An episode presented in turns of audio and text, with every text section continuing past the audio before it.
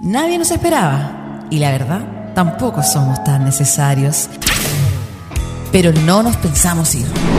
Somos CCP Radio. La voz de Conce. La voz de Conce.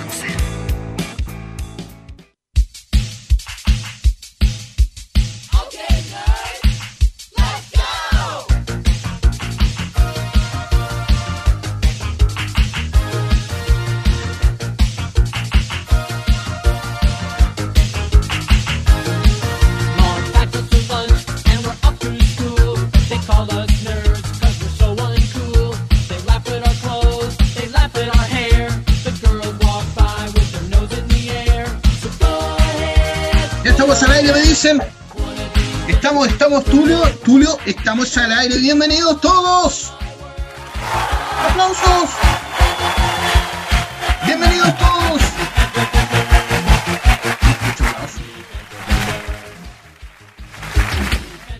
Ahí se- vale. La idea era sonar así, entrar con aplauso y todo, pero el amigo Eric lo arruinó todo de nuevo. Todos a un nuevo programa, un nuevo viernes de Revolución Nerd, obviamente en la compañía mía y en la compañía oculta del amigo Eric detrás de las perillas. Chiquillos, tenemos un programita maravilloso y entretenidísimo hoy día. Sí, chiquichi, así que dile a, a tu amigo, al de al lado, dile a tu vecino, a tu cuñado, a, a la, a la mamá de la tía, de la amiga, que se conecte obviamente en www.ccpradio.cl, que me imagino que está saliendo por abajo, me imagino que sí, por ahí en algún lado está. También tenemos un número de WhatsApp por ahí, amigo Eric, ¿o ¿no? Así es. Hola, ¿cómo estás? Gracias por el apaño, amigo Eric. ¿Puede tirar el número de WhatsApp, amigo? ¿Me estás escuchando, cierto? Sí, por supuesto. Ah, ya pensé que me lo leseando. No sé por qué pensé que me estabas Oh, leseando. No, no, todo el mundo lo escucha. Estamos como en los viejos tiempos, ¿te acordáis? Sí, cuando me decían, oye, deja rellenar con Eric. Claro. Oye, deja de afirmarte con Eric. Oye, eres un y lo estás haciendo. Y lo sigues haciendo. Sí, ahora sí, porque quiero el número de WhatsApp, amigo Eric, porque yo sé que la gente que nos está escuchando quiere mandar su WhatsApp, quiere decir por qué seguimos al aire, por qué sigo al aire todavía. Han pasado seis meses en CCP Radio y nadie me ha sacado. ¿Cuál es la idea? Más 569-5122-7405. El que lo escuchó, lo escuchó. El que lo escuchó, lo escuchó. Oye, chiquillos, tenemos un programa entretenido porque vamos a hablar de esas películas que fueron malas, así, no, ma- no malas, ¿ah? fueron raras, extrañas, diferentes, diversas, así un estilo Dino Gordillo 1994, pero con humor. ¿Cachai? Y, pero que pasaron a ser, fueron tan malenas que pasaron a ser de culto, amigo. Así que tenemos una pequeña lista donde un panorama a ti de fin de semana para que sa- sa- eh, salgas de Netflix un poco, salgas de, de Prime Video y todo aquello, salgas de YouPorn también un rato y puedas ver un poco de cine raro, porque tenemos una lista, amigo mío, donde el cine es raro, donde el cine es raro, pero es de culto. Así que vamos a hablar de cine, vamos a hablar un poco de, de esas series raritas igual y tenemos un tremendo bonus track para todos ustedes. Así que póngase cómodo porque vamos a estar acá hasta las 6 de la tarde acompañándonos en CCP Radio en Revolución Nerd. Así que levante todo nomás. Y antes de ponerle Wenny, eh, te tengo que comentar algo, amigo. Deja buscar el. Buscar el. ¿Cómo se llama esto?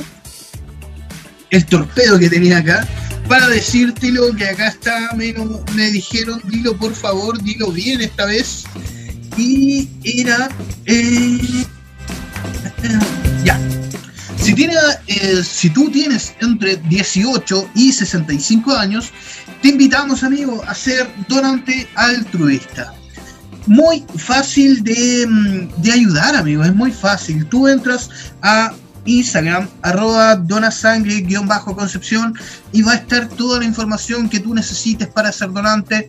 Eh, tú puedes tener dudas, puedes decir, pero si yo fumo, si yo bebo, no, amigo, ahí te van a resolver todas las dudas también al fono 41 27 23 9 28 y puedes hacerlo también en Enrique Molina número 45 Casa del Donante.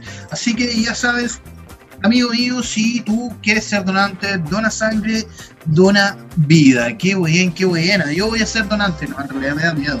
Pero en fin. Y te tengo un gran consejito para ti, amigo, que eh, también tengo que buscar el, buscar el, el Oye, puro- torpedito. Puro, torpeo acá en este programa. Puro torpeo. Yo pensé que habíais cambiado No en estos seis amigo, meses no que no estábamos juntos. No estuvimos al aire, pensé que habíais cambiado en algún, en algo. No cambiaste nada. No se meta, amigo. Oye, chiquillos, te tengo un consejote, te tengo un consejote a ti. Tú que estás viendo, sí, obviamente, porque yo sé que tú quieres a tu mascota, yo sé que la amas. Así que váyase nomás derechito a SOS Betcon, Celos Carreras 1698, esquina y Navillo, Concepción. Los mejores especialistas, amigo. El mejor cuidado, el mejor amor para tu mascota va a estar en SOS Betconce. También mucho alimento, tenemos también eh, juguetillos. Y obviamente sigue sus redes sociales para los mejores consejos para el cuidado de tus mascotas. En Instagram, arroba SOS y en Facebook, SOS espacio Conce. Tiene un tremendo consejo ahí, ¿ah? recordatorio, dice, muy pronto nos mudamos. Estaremos publicando la nueva dirección de la clínica muy muy pronto. Así que atente a las redes sociales de SOS Betconce porque ya parece que hay nueva casita. Y, subirán los bonos si hay nueva casita, esperemos.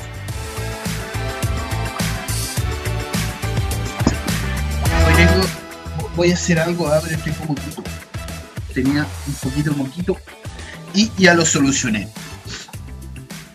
Eh, pasémonos a, mm, a revisar. Como te dije en un principio, vamos a hablar de esas películas que fueron, eh, fueron así como muy malas en su momento, eh, recaudaron muy malas taquillas, tuvieron una pésima crítica del público, pero a través del tiempo fueron tan malenas que pasaron a ser de culto, amigo. ¿Qué es, ¿Qué es que sea de culto? Es que ahora mucha gente la ve, la ve por el sencillo hecho de decir, oye, yo la vi, oye, yo la vi porque es de culto. Y la primera de las películas es un película, amigo. Imagínate esta escena. Tú estás en la calle caminando con tu con tu barbijo, como le llaman, a- barbijo le llaman ahora, qué imbécil, con tu mascarilla, vas caminando por tu mascarilla disimulando en el centro de tu ciudad y de repente eh, pasa alguien, un, un vendedor ambulante, con un tomate. Y tú dices, ah, un tomate, ensaladita, un tomate picadito, algo muy sabroso, pero no, amigo, porque es un tomate asesino. Y se juntan entre todos sus amigos tomates y forman el ataque de los tomates asesinos. ¿Te acuerdas de esa película, amigo? Esto ocurrió en 1978, no ocurrió, no es que sea una película verídica, amiga, puedes seguir comiendo tomates, tranquila. Pero esta es una película de 1978 del director John DePello, situado dentro del género comedia, eh, comedia terror. Mira, de terror, terror era verla en su momento. Es una película malísima. ¿Por qué? Te cuento pequeños detalles de esta película que tenía un presupuesto de eh, 90 millones de dólares, el cual le dijeron, amigo, amigo, va a ser una película de tomates asesinos, ¿cómo te vamos a dar 90 millones? ¿Cómo querís tanto? Así que le pegaron recortón del presupuesto y con lo que había, eh, situándonos un poco en los tiempos, con lo que había a lo mira la referencia que te saqué a, lo tuvo que seguir haciendo su película hasta que la terminó. Pero ahí es donde viene lo grandioso de todo esto. Luego de que terminó la película, esto fue furor. En las taquillas le fue horrendo, pero fue furor porque todo el mundo quería saber de la película horrenda Los Tomates Asesinos. Y se formó hasta una pequeña franquicia, se podría decir. ¿Dónde dije el confort? Acá está. Con auspicio de confort. ¿Cachai? Formaron una pequeña franquicia con la cosa de los tomates asesinos. De hecho, hubo un remake. Hubo una, dos. Tomates asesinos atacan de nuevo, viejo. Está- Segunda escena. Estás tranquilamente, luego de haberte salvado de los tomates asesinos, vas caminando eh, con tu mascarilla, obviamente, por el centro de tu ciudad. Y te encuentras otra vendedora. Y tú te preguntarás, "Oh, pero ya me atacaron esos tomates, me atacarán de nuevo. Y efectivamente te atacan de nuevo porque hubo una segunda parte en 1990, amigo. Una segunda parte de ese Basofia película que es tan mala, es tan asquerosilla que pasó a ser buenísima. ¿Cuál era la temática de esta, de esta película? De la película número uno, El ataque de los tomates asesinos. Habían, eh, estaban haciendo exper- experimentos genéticos el ejército de Estados Unidos cuando de repente eh, se ven con esto de plantar eh, o de suplantar algunas, algunas especies nativas como los tomates y todo esto. Y de repente esto se, en algún punto, como es Estados Unidos, se le salió de las manos y empezaron a crecer de forma gigantesca estos tomates y a atacar y a comer a la gente, porque más encima eran carnívoros los malditos tomates. No, no se eh, aburrieron con ser vegetales, sino también eran carnívoros. Y esta película causó un tremendo, tremendo revuelo, porque eh, hu- hubieron varias, varias secuelas. Hubo hasta un alguien que dijo, oye mira, hice una película de tomate asesino. Qué buena idea, qué magnífica idea. ¿Y por qué no hacemos el ataque de las papas asesinas? Así es, amigo, hicieron el ataque de las papas asesinas. De los creadores de los tomates asesinos, no, no fueron los mismos creadores, porque los mismos creadores dijeron, ya, ya le hicimos, ganamos algo, a lo mejor recuperamos aquello, pero esto, estos, eh, estos personajes sacaron el ataque de las papas asesinas. ¿Cuál era la gracia de esa película? Ni siquiera fueron, eh, fueron tan como para darle otra trama, sino el mismo sistema, em, mutación genética, papas carnívoras comiéndose a la gente. Y fue bastante extraño. A ver, yo me acuerdo que yo la vi en los 90. Me acuerdo que incluso una vez la pasaron por televisión abierta.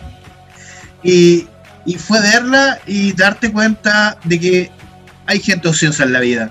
Hay gente muy ociosa y con dinero en esta vida. Y esto no fue todo, pues, amigo. Porque en ese tiempo, se, en los tiempos de los 90 o antes de los 90, se, se llevaba mucho cuando tu película era un éxito, hacer como, no secuelas, sino como varias em, en varios países. Por ejemplo, eh, había una, El Príncipe, el príncipe perdido en New York, después fue un príncipe perdido en Europa, y así fue creciendo en parte un poco la franquicia. Y esto de los tomates asesinos no estuvo lejano de todo esto, porque los tomates asesinos llegaron a París. A París, amigo. ¿Cuál fue la, idea de que los tomates asesinos llegaran a París? Es que iban en el avión, uno de los que se había salvado el- del ataque de los tomates asesinos, iba en el avión y los tomates asesinos llegaron a París a dejar la gorda en Europa. No, eh, no fuera de todo esto, esta franquicia o esta pequeña franquicia empezó a crecer más y más. Hubo una persona en Medio Oriente que dijo, oye, tomate asesino, papa asesina, qué gran idea con esto me forro.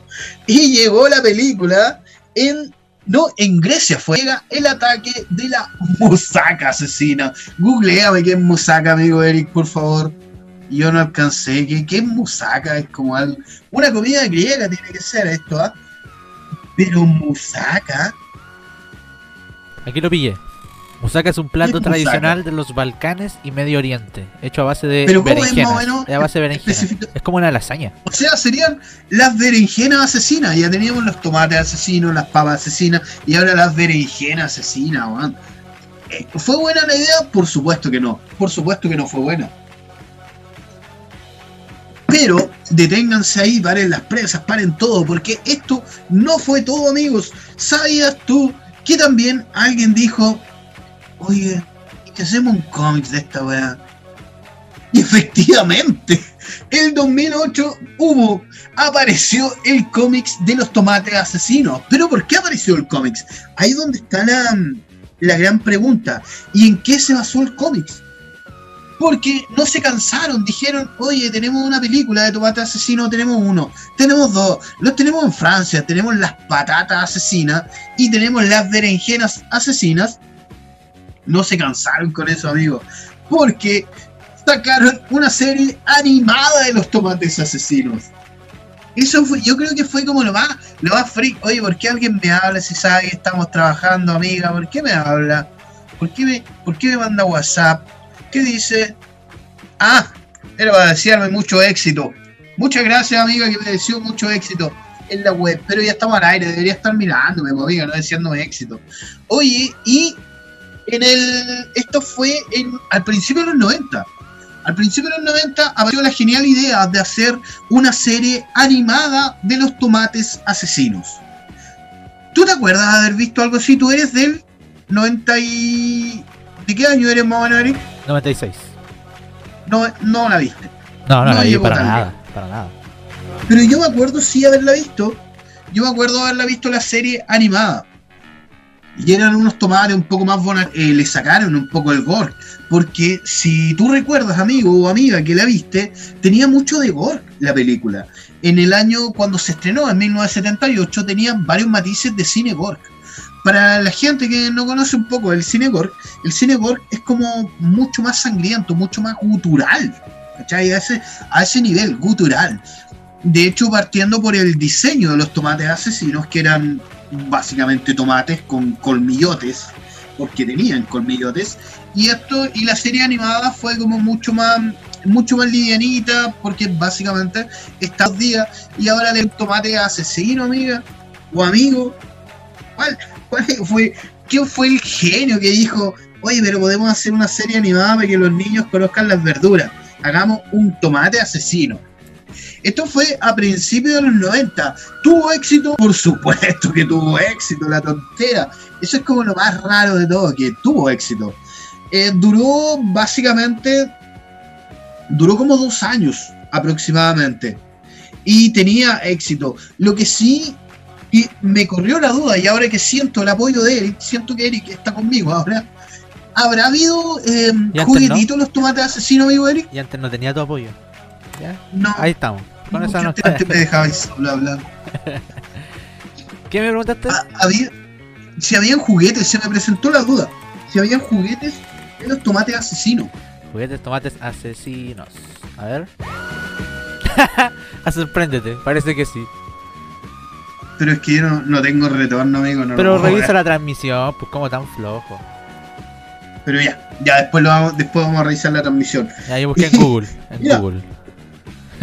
Dentro de la dentro de la franquicia, al parecer sí habían juguetes. Yo no desconocía esa cosa que habían juguetes. O sea, efectivamente fue una pequeña franquicia de los tomates asesinos y sacaron sus especies de spin-off con las patatas asesinas, con la berenjena asesina, y encima se fueron a Francia a, a esculpir, no sé, a qué fueron los tomates asesinos a Francia.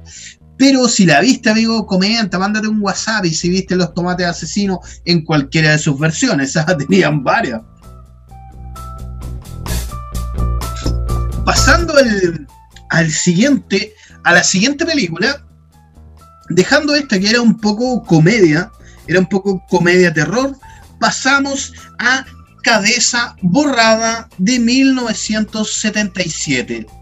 Tú me preguntarás de cuál es el director de Cabeza Borrada, el mismísimo, no carismático, nunca ha sido carismático el hombre, pero el mismísimo David Lynch. Así es, amigo, pégate en el pecho, pégate con una piedra en el pecho, porque era David Lynch. Cabeza Borrada es, em, escapa de lo surreal. Cabeza Borrada es una película, como te dije, de 1977 del director David Lynch, donde eh, muestra eh, muestra gore, pero gore así, gore macabro. Eh, no tiene nada de humor esta película, tiene mucha, mucha psicología onírica, si, si es que existe el término. Esta película es tan surrealista que pasó a ser de culto, no solo, no solo por ser de David Lynch, sino por riendas propias. Cabeza Borrada era un extraño ser al cual le dicen que tiene un hijo. Y el hombre va a ver a su criatura y ahí es donde empieza, empieza lo raro, lo macabro, lo grotesco, porque eh, su criatura es deforme. Juega mucho con el cine gore, juega mucho con, con, lo grotesco, eh, mucha deformidad, con, eh, ¿cómo se llama esto? Estas personas que le. No, no voy a dar nombres, qué imbécil era. No, no voy a dar nombres de las enfermedades que estaban dentro. Pero juega mucho con eso. Y pasó a ser de culto porque mucha gente la vio en su estreno. En un tiempo donde David Lynch no era tan conocido. Yo diría que ni siquiera era conocido el man. Y pasó a ser de culto porque mucha gente la vio, mucha gente dijo, qué asco de película.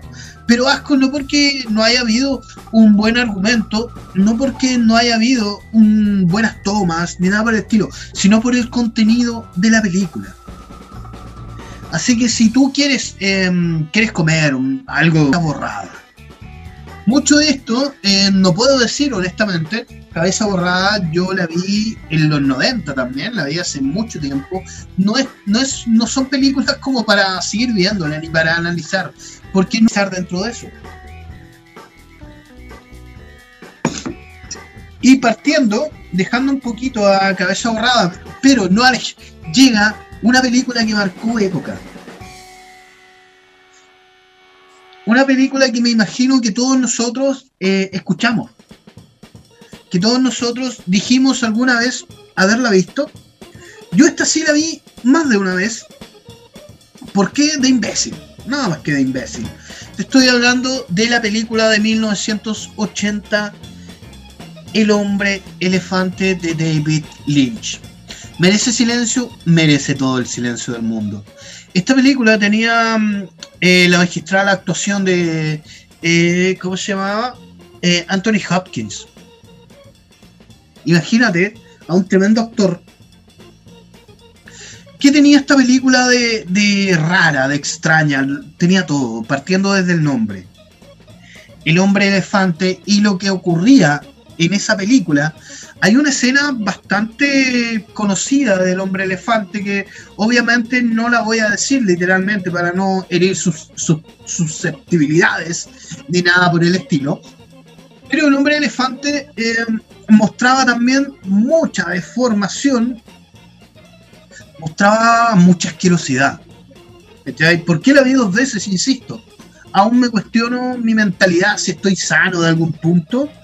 Pero yo creo que todos debemos en algún punto de la vida ver el hombre elefante. No carece de malas actuaciones. Tenemos a Anthony Hopkins, tremendo actorazo.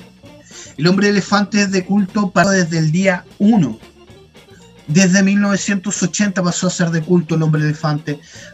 Mira, em, me acordé también una que no anoté, que me acordé ahora. ¿Por qué me acordé de estar hablando del hombre elefante? Porque tiene también mucha asquerosidad, que es eh, la mosca o el hombre mosca. Tiene muchas similitudes en el sentido de mostrar asquerosidades, pero el hombre elefante, si tú hablas de asquerosidades, el hombre elefante se salta la barba. ¿Qué más te puedo decir del contexto de película o del contenido de la película? Mira, en, en ese sentido, vela, de verdad, vela. Hay escenas que libre, pero con, con, decencia. Somos una, una radio que tiene un poco de pudor para decir las cosas. Pero el hombre elefante salta, se salta el pudor y juega un partido rugby con el pudor. Hay, hay una escena del hombre elefante que es, uy, que es bastante grotesca, es bastante grotesca. Me hizo recordar, me hizo recordar mucho al Cien Pies.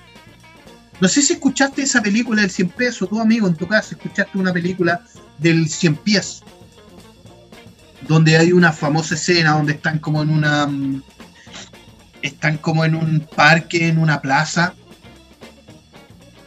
y empiezan a. No, puedo decirlo, no puedo decirlo. Oye, te la dejo ahí nomás, pues vela, el hombre elefante. Y ve el hombre cien pies, que anda por el mismo nivel. Aunque el hombre cien pies es un poquito más alto. Y eh, dándole un pequeño homenaje a la mosca. La mosca es buena, es buena, pero es rara, es asquerosa. Se me olvidó agregarla a la lista en realidad pero la mosca tampoco tiene mucho de tiene mucho de diferente a las películas que hemos hablado. Una máquina donde se mete un hombre y por casualidad se mete una mosca. Y dentro de esto aparece el hombre mosca, personaje que, o sí, es bien dicho, personaje que marcó al actor durante hasta el día de hoy. Si el hombre es conocido como tú fuiste la mosca, weón. De hecho, el tipo hace, hace series de, de- A lo mejor por sus ojos de mosca, no tengo idea, pero el, el tipo anda metido por ahí. Pasemos al delirante mundo a sorprender. Es de 1989, del directorazo Peter Jackson. El delirante mundo de los Flivers juega mucho con la comedia oscura. Hay un grupo, un grupo de teatro, y es es donde está lo raro, es un grupo de teatro de títeres. De hecho, para, la, para el rodaje se, se hicieron muchos títeres enormes, pero también hubo gente que se vistió corpóreo para esto. Juega mucho con el sarcasmo, juega mucho con la ironía. Eh, es realmente entretenida esta película, te la recomiendo también 100%. Y sobre todo porque tú, de haber visto la trilogía del Señor de los Anillos de Peter Jackson, vas a decir, oye, esta película no la hizo Peter Jackson. Esta película no hizo él. ¿Qui- qui- ¿Quién la hizo la película? Y efectivamente es de Peter Jackson de 1900. Son varias historias, varias historias de la vida de, de este grupo de teatro, compuesta por pollos, por sapos, por drogadictos, por alcohólicos, por... em, ¿Cómo se llamaba esto? Eh, por adictos al sexo, animales. Animales adictos al sexo, a la drogadicción, al alcoholismo. El humor que tiene esto, esto no es humor negro, esto es un humor, y yo creo que ese es el nombre, de el delirante mundo de los Flickr. Eh, como te digo, son varias historias de personajes que tratan de saltar a la fama de una forma desmedida, pero son solo una pequeña compañía de teatro. Y la idea de estas historias separadas es que cada uno va a empezar a buscar su forma de saltar a la fama. Los diálogos de esta película son bastante importantes, amigos. Pónganle atención a los diálogos, pónganle atención a ese humor negro, rico, que tiene. No eh, juega un poco con la delgada línea entre el humor y el insulto. Entre, entre que se está riendo de la situación o se está riendo básicamente de ti el, el delirante, delirante, el delirante mundo de los Flickr muestra eh, o trata de mostrar una, eh, una forma o, un- o una especie o una parte del mundo que daría todo por su minuto de fama. Y lo muestra de una forma bastante delirante, es muy chistosa. ¿Qué tiene de raro esta película? Dirás tú, es una película de humor. Lo raro son es ver un pollo, ver un sapo drogadicto y ver estos animales que aparecen dentro de la escena hablando de problemas normales, de, de situaciones y de cómo ellos podrían ser famosos para salir de la porquería en la que están. Oh, está buena la música. Está como psicodélico. Está como para bailar. Así que recomendado totalmente el delirante mundo de los Flivers del director Peter Jackson. Como te digo, básicamente es humor azabache para ti. Ahora te voy a hablar de, de otra película rara, pero eh, si hay películas raras, esta se salta la barba. Se llama Dear Bunker del año 2015 también dentro de la dentro del ramo comedia espérate que tengo un anuncio acá en el computador que está diciendo tu computador tiene virus tu computador tiene virus deja cancelar esta minche cosa ahí sí estaba molestando un poquitito ¿En qué íbamos? En Dear Bunker del año 2015 del director Nikias Krysov. Esta es una película alemana, amigo, de comedia. Tú ya sabes que el humor alemán ya es bastante raro de por sí decir humor alemán.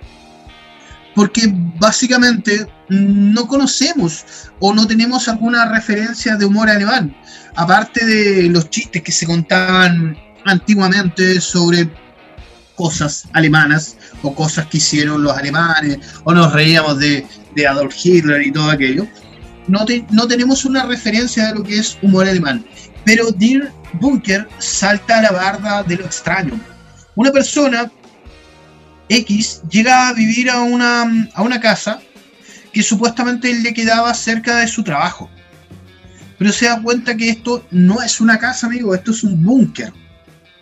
Pero dijo, ya, un búnker, bien, a lo mejor no echar a robar nadie, bien, un búnker. Y ahí es donde empieza todo lo raro adentro de ese búnker, la familia que vive en ese búnker. De partida, eh, lo recibe muy bien al, al chiquilín, que nunca dice su nombre dentro, dentro de la película, ese es punto uno. Y le piden que si por favor, para ganarse a lo mejor algunos pesos o descontarlo de- del alquiler, le dicen, cuida a mi niño de 8 años. Y él, y él esperaba ver efectivamente un niño de 8 años, pero no, no es un niño de 8 años, es casi un adolescente. Y que sus papás están convencidos de que él tiene 8 años. Más encima, esto es lo más, lo más raro, ¿ah? porque es un niño de 8 años alemán que realmente tiene mucha más edad, pero los papás lo tienen convencido que tenga una buena educación porque él va a ser presidente de Estados Unidos, siendo alemán. Y él- ese es su sueño, de hecho, el sueño del niño, alimentado por los papás, es que él va a ser presidente de los Estados Unidos. O sea, si ya, ya dijimos que era rara esta cosa, con eso, con eso no te lo digo nada, porque me acordé de otro datito de la película. Dentro de esta película igual hay mucho diálogo irónico, sarcástico, pero hay una, hay una parte de la película que te dice la, la mamá, la mamá, de la, mamá del, niño, supuestamente de 8 años, ella aparte de estar convencida de que su hijo de no 8 años va a ser presidente de Estados Unidos, está convencida en que su pierna izquierda vive un extraterrestre. Sí, amigo, ese silencio fue bueno. Porque efectivamente vive un extraterrestre en su pierna y ella convencidísima habla lo más natural de que en su pierna podría, ni siquiera podría, en su pierna vive un extraterrestre. O sea, este cabro que llegó a vivir a esa casa, aparte de raro ser, ser él, ya lo que pasa dentro raya con lo raro. Como que eh, lo raro agarró un caballo verde y se fue a pasear por rojas praderas. Si querías una película rara, amigo, ve Dear Bunker, porque lo raro se saltará la barda. Oye, amigo Eric, ¿te tincaría un, una pausa musical, amigo? No. Vamos a la pausa musical entonces. Quédate, ¿Para qué me pe- quédate pegadito a nosotros. ¿ah? Nos quedan un par de películas, un par de series que vamos a hablar también. Y obviamente sigue la compañía de www.ccpradio.cl.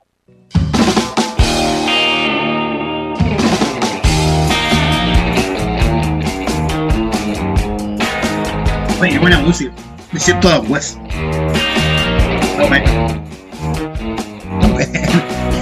Me... siento un Adam West. Por lo, por lo obeso, quizás.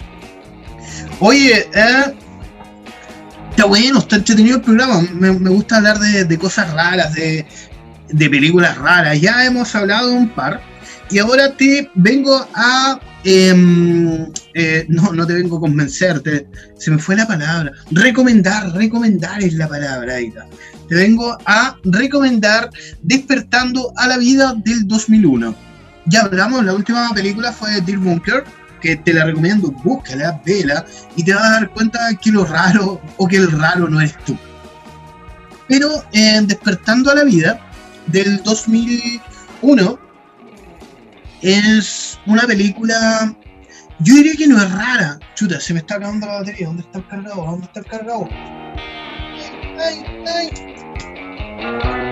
Ahí está. Estamos.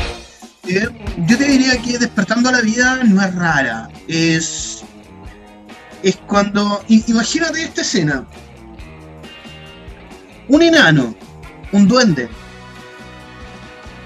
aspirando una bolsa de algo. Digamos que es tolueno. Y ese duende se casa con un ogro adicto a la heroína. Y de, este, de estos dos personajes, machos, ¿ah? Machos. Ogro, adicto a la heroína, duende, adicto al tolueno, y tienen un hijo. Ese hijo se llama Despertando a la Vida, película del 2001, del director Richard Linklater. Así de rara es la cosa. Persona, persona X, empieza a deambular por distintos lugares empieza a deambular por distintos lugares conversando cosas más allá de cualquier entendimiento. Eh, empieza a buscar conversación de filosofía, conversación de la vida después de la muerte. Y dentro de un ambiente que a minutos se vuelve como eh, anima- animación, se vuelven cartoons. Pero en, en cualquier minuto de la película pasa a ser una película normal. ¿Por, por qué se vuelve a cartoons? Nadie explica nada. ¿Por qué este hombre salió a la calle buscando explicaciones de la vida? Nadie explica nada. ¿Por qué de repente empieza a filosofar nada? Nadie explica nada. Esto no es raro. Por eso yo te digo que esta película es el, es el hijo de un duende adicto al tolueno y un ogro adicto a la heroína. Porque no tiene sentido alguno la película. ¿Por qué pasó a ser de culto? Por sus diálogos eh, ni siquiera irreverentes, por sus diálogos inconexos. ¿Cachai? No es como tú, que en cualquier día de la vida puedes salir a la calle a hablar con gente que no conoces y puedes hablar temas tan profundos como filosofía y, y de la nada aparece un diálogo inconexo. Así es esta película.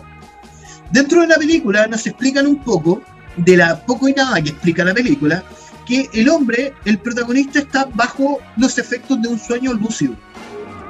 Pero no nos explica en qué momento despierta y en qué momento está el sueño. Tampoco te explica que en el momento de cartoons puede ser el sueño o el momento de cartoons puede ser la realidad.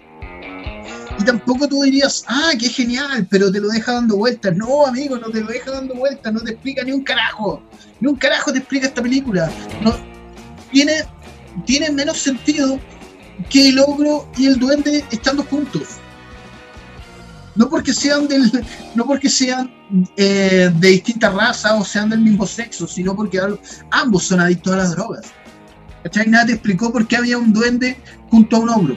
Así es esta película. Y yo encuentro que la explicación que saqué fue, fue, la, más, eh, fue la más buena. Fue la más buena de las buenas. Porque esta película, Despertando la Vida, ni siquiera despierta a la vida, despiertas a, un mundo lleno de preguntas de por qué salió, de dónde salió, por qué de, ratos es cartoons, de ratos no. ¿Por qué aparecen estos diálogos tan, eh, tan metidos en la vida o tan, o tan serios dentro de algo que no tiene sentido alguno? No sé, no sé. Yo creo que despertando a la vida fue, fue algo que hizo, Maradona puede haber sido. Yo creo que está dentro de lo que pudo haber hecho Maradona dentro de sus polvorios. Yo creo que Maradona escribió este guion. Así que ya sabes, si quieres una película inconexa que te deje muchos cuestionamientos, que te haga pensar por qué estoy viendo esta porquería, te recomiendo Despertando la Vida del director Richard Inskester, encima un apellido que nadie puede pronunciar en la vida. Eh, Linklater, Linklater. Ahora pasamos eh, un ratito a darte un consejo, así antes que antes que me pille Eric y me diga, oye, no diste el consejo, te doy un consejo ahora a ti, ahora mismísimo. A ti, amigo, sí, a ti, deja buscar el torpedito y te doy el consejito. Porque yo sé que tú tienes mascota y yo sé que tú amas a tus mascotas, obviamente. Y cuando uno ama a la mascota, quiere que el cuidado de su mascota esté en manos del mismo amor que le das tú. Y eso, todo eso y más lo encontramos en SOS Betcons, amigo, con los mejores profesionales, con los mejores eh, artículos que puedes encontrar, alimentación, juguetería, de todo un poco para tus animales y obviamente con los profesionales dispuestos a darle el mejor cuidado, cariño y respeto a tu mascota. Puedes hacer tus consultas, ¿ah? tenemos un WhatsApp que el amigo Eric deberíamos haberme mostrado, pero te lo digo yo. Tienes un WhatsApp que es el más 569-846-433-56. Hace tus consultas de horarios, horas veterinarias y servicios disponibles de stock al más 569-846-433-56. Ya sabes, búscalos como en Instagram como arroba SOSPetconce o en Facebook como SOS Espacio B Espacio Conce. Ya sabes, el mejor cuidado obviamente, y la dirección que se me olvidó dar, pues, ahora mismo te lo doy, yo sé que tú estás anotando, que es en Los Carrilas 1698 Concepción, esquina Ay Navillo. Ya sabes ya, ya sabes ya que SOS está. Mira, ahí estoy sacando un pequeño jingle. Estamos trabajando ahí con los amigos de SOS para un pequeño jingle. Oye, chiquillos, pasemos en estos minutos a series raras. Yo creo que ya hemos hablado un poquito harto bastante de, de películas raras. Ahora vamos a hablar de series que rayan un poco en lo, en lo what the fuck, en lo que estáis haciendo, amigo, respétate. Y la primera de ellas es una serie del 2011 creada por Jason Gaines y Adam Sieber. Estoy hablando de la serie de un perro gigante. Pero tú dirías, ah, sí, sí, esa serie yo la vi. Esa serie era un perro gigante rojo que la vi en mi infancia. No, amigo, esto es un perro, una persona vestida de perro, haciendo de mascota, haciendo de perro. Llamada Wilfred. Y en Wilfred, ¿qué tenemos de especial en esta serie? Que trabaja o que es protagonizada por Elijah Wood. Y es entretenida la serie, es rara, pero es entretenida. Eh, por ejemplo, tenemos situaciones donde tu mascota tiene que ir. Ah, me, me- llegó un mensaje. En vez de hacerlo él, me llegó un mensaje. Oye, tenemos un WhatsApp, ¿ah? Tenemos un WhatsApp para que tú puedas. Ah, tenemos un WhatsApp ya, a ver. Escuchémoslo, amigo Eric, por favor. Oye, un poco más de ánimo también, ¿eh? Por favor, escuchémoslo. Hola, ¿cómo están? Yo creo que todas las películas de Adam Sandler son malas, pero como que uno las ve igual. ¿Sirve o no?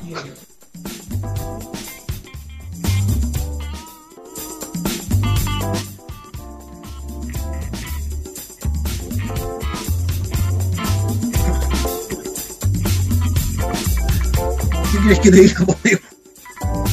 ¿Qué quieres que te diga? Eh. Eh, no sé, no sé qué decir, me dejaste. Me, me, me, me, sacaste de mi, de mi lugar de confort. Eh, eh, sí, sí, lo único que te puedo decir. Oye, hablemos de Wilfred mejor, serie del 2011, eh, creada por eh, Jason Kane y Adam Seward protagonizada, como te dije, por el mismísimo Elijah Wood. Un perro enorme, pero no un perro enorme, sino un hombre disfrazado de perro que hace todo lo que hace un perro. Aparte, este es muy bueno para la marihuana, este perro, está todo el día fumando. Onda así como el como así como el oso, lo mismo, pero un tipo vestido de perro. ¿Cachai? Y el hombre le habla como si fuera su perro. Tampoco explica mucho la serie si es realmente un hombre disfrazado de perro o es un perro o es parte de su imaginación este, este personaje. Pero sí en varios capítulos te muestra que no, porque Wilfred eh, lo ve todo el mundo, todo el mundo lo ve. ¿Cachai? Y el hombre defeca en el patio, como lo ves hecho o yo, pero vestido de perro. Orina en el patio como vestido de perro, hace todo vestido de perro este tipo y fuma marihuana como un perro. Era esta serie.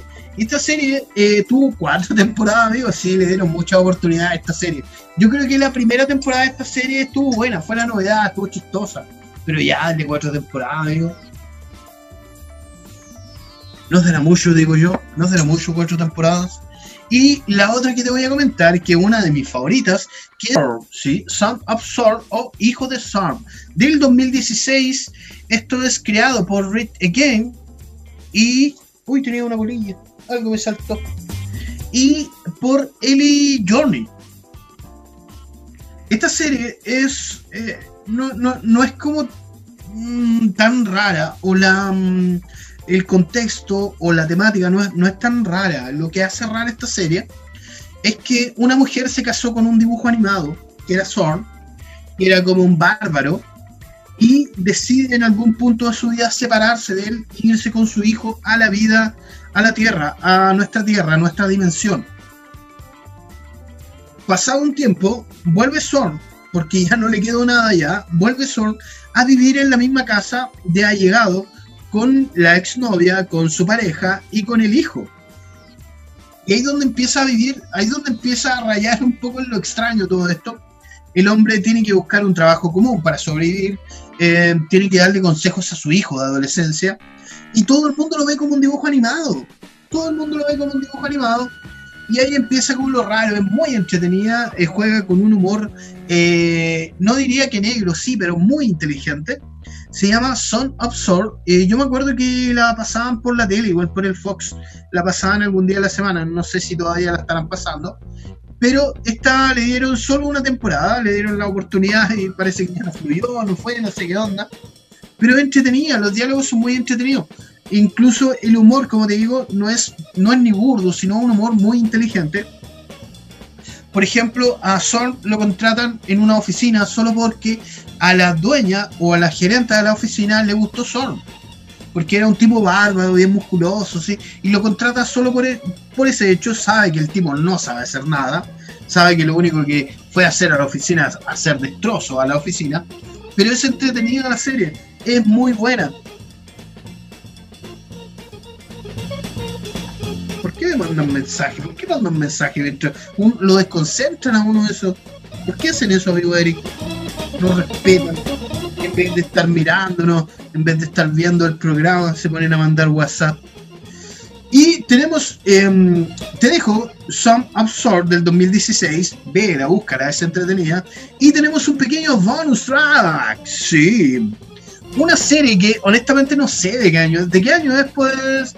Pégame la sapia, amigo. No tengo Yo sé que la vi en los 90. No ¿Qué año es? No tengo idea. ¿Cómo se llama? Ah, ya. Dinosaurios. Una familia de dinosaurios. Es muy buena la serie, es buenísima. Pero es rara, rara como ella sola.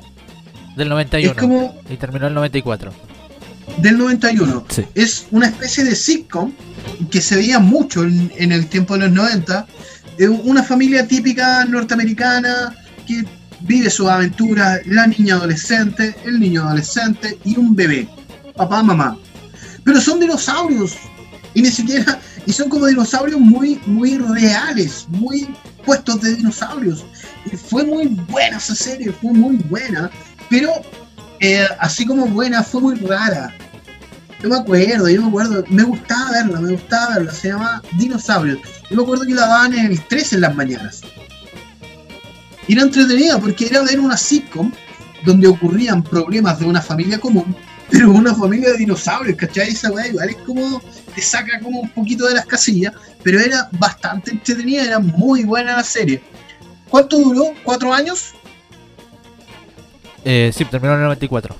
Tres años. cuatro años duró. Mira, no me acuerdo em, cuál pudo haber sido el final. Me imagino que el final fue que los tipos estaban cansadísimos de vestirse de dinosaurios. Porque era, era, era como ver dinosaurios muy realistas. No era como un, no era como una caricatura de dinosaurio. El hijo adolescente eh, tenía como las puntas acá. Y la eh, frase típica de la guagua de dinosaurios era no la mamá. Y le pegaba al papá, le agarraba sartenazo así a cada rato. No la mamá, no la mamá. Y era entretenida, era muy buena la serie. Búscala, te la recomiendo. Yo de hecho la voy a buscar, quiero verla de nuevo. Sé que está en YouTube. Sé que muchos capítulos de dinosaurios están en YouTube. Así que ahí tienes para buscarla y revivir dinosaurios. Se supone que el final de la serie era súper triste. Se supone que morían. ¿Sí? Sí, que llegaba la glaciación. Como, como verdaderamente Oh, murieron los dinosaurios. O sea, no, Oh, no, no me se muestra, pero las- la escena está en YouTube y es como que ellos están viendo la tele, están viendo como el pronóstico del tiempo y ahí les dicen que va a llegar una ola de, de, de frío. Y ahí se entiende Pero de no alguna manera... un meteorito o algo así. No, no, no. Pero de- se, se entiende que de- viene la era glaciar y que por eso murieron. Por el frío. Oh, oh, me mataste Y ahí con termina. eso. No, Está no bueno. tenía ese dato. No tenía ese dato, amigo Eric. Me O mataste. sea, es una teoría, no sé, en realidad. eso. Según yo, es así. Mira cómo no, te no tenía ese dato. De hecho, la vamos a buscar y vamos a hablar un día especialmente de esta serie porque era muy buena. Era, como te digo, era como una serie cualquiera de los años 90, pero hecha con dinosaurios y era bacán, era muy buena. Era muy entretenida. Era como los Simpsons dinosaurios. Sí, pero en dinosaurios. De hecho, faltaban más series así. Y había como había como un mono, ¿cierto? Tenían como un, un monito. Oh, ahí no me Era acuerdo. parece el abuelo. Era como un mono viejo. Un lemur. Era un No. lemur viejo. Puede ser, no sé, no me acuerdo mucho. Igual era chico. Bueno, Igual las vi en el En fin. 13. Está- era muy buena. sí, sí, sí la dan el 13. Oye, chiquillos, ya estamos terminando. Estamos... Ha sido bueno el programa, me gustó, me gustó y estuvo entretenido. Oye, luego pegadito a nosotros se nos viene el Rincón de Sobaco, reseña de cómics, muy entretenido, quédate. Y luego a las 19 horas se viene María con un, un capitulazo de miedo. Había dicho el nombre del capítulo de la mía María, pero Muñecos se me perdió. diabólicos. Muñecos Diabólicos. ¿Y cómo se llama el programa, amigo Eric? Séptimo plano. Era para pillarte nomás porque yo me acordaba. Se Mentiroso. llama séptimo plano, Séptimo Plano a las 19 horas. Así que quédate, por supuesto, en compañía de. eh, ¿Cómo se llama la radio, amigo Eric? Quédate en Eh, compañía de Radio. C en Radio. compañía de Radio. Agrégame en Instagram. po. Quiero en Instagram. Agrégame. Y nos vemos el lunes con mucha más Oye, revolución. tenemos dos audios más. Terminemos, Ah, ver, con esos audios. Me ignoraste con mi comentario. Ahora voy a comentar de series. Santa Clarita Diet, de la True Barrymore. Que le fue bien igual, pero era rarísima. Yo el primer capítulo casi vomité. Me encanta que hable Eric en el programa de Felipe. Que hable más. no, solo los viernes. Eso. Bueno, en fin. ¿Lo escuchaste? sí? No, vemos. no, ni los pescaste, ni los pescaste. No, si los pesqué, si lo, les puse su minuto de atención. Muy bien. Manden audio. No, sí, pues que. Eso, nada más que decir. Cuídense. Nos vemos el lunes a las 17 horas con más Revolución Nerd. Quédate en compañía de CCP Radio y en compañía de Eric.